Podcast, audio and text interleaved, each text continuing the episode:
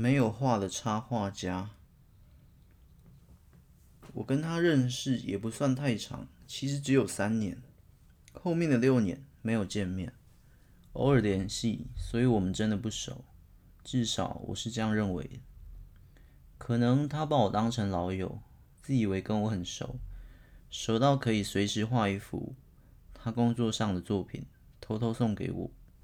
明明我只要走进各大书店，就能看到好多好多本他为某大师的作品穿上的封面。那个大师很有名，而他是他的专属画师。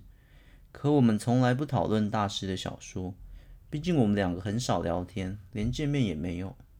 这六年的对话顶多是这样：生日快乐啊，好久不见。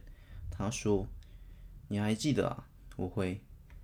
对啊，送你这幅《花语记》好了，特别落花版，还没公开的哦。原版是盛放的花海，这是隐藏版，哈哈。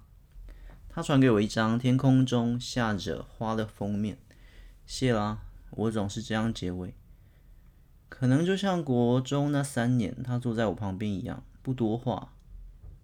我好奇着他在课本上的涂鸦，而跟他搭话，他只回我。你们女生好像也很会画画吧？可我不会，我的字也很丑。我喜欢唱歌这件事，从以前到现在都没跟他说过。他应该也不知道我要发唱片了吧？该告诉他吗？而我某首歌被他那位大师选中，放在即将推出的电视剧片尾，他会看到吗？他知道那是我唱的吗？从何时开始，我有点在意他了？